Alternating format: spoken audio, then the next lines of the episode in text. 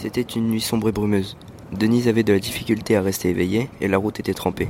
Le niveau d'essence commençait à être dangereusement bas et elle n'avait aucune idée d'où se trouvait la prochaine ville. Juste au moment où elle allait arrêter la voiture pour dormir sur le bord de la route, elle aperçoit une petite station essence décrépie. Elle s'y arrête. Le commis semble très distrait par l'arrêt de la voiture pendant qu'elle lui demande de faire le plein. Il s'exécute enfin, mais lui demande d'ouvrir le capot parce qu'il flaire un problème. Le cœur de Denise fait trois tours. Elle est seule dans une petite station essence au milieu de nulle part et le commis a de drôles d'agissements.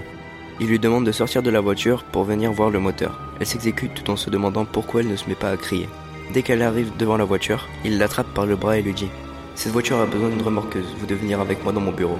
Puis, il lui met la main sur la bouche et l'entraîne de force à l'intérieur du bureau. Une fois à l'intérieur, il lui dit il y a un homme couché sur le siège arrière de votre voiture. Nous devrions appeler la police. La femme, apeurée, part en courant vers sa voiture et file à toute vitesse. Au bout de quelques minutes, Denise regarde dans son rétroviseur.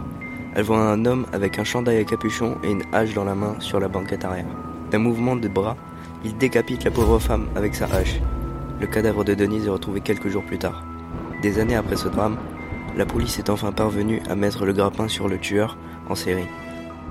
Avez-vous regardé sur la banquette arrière de votre voiture?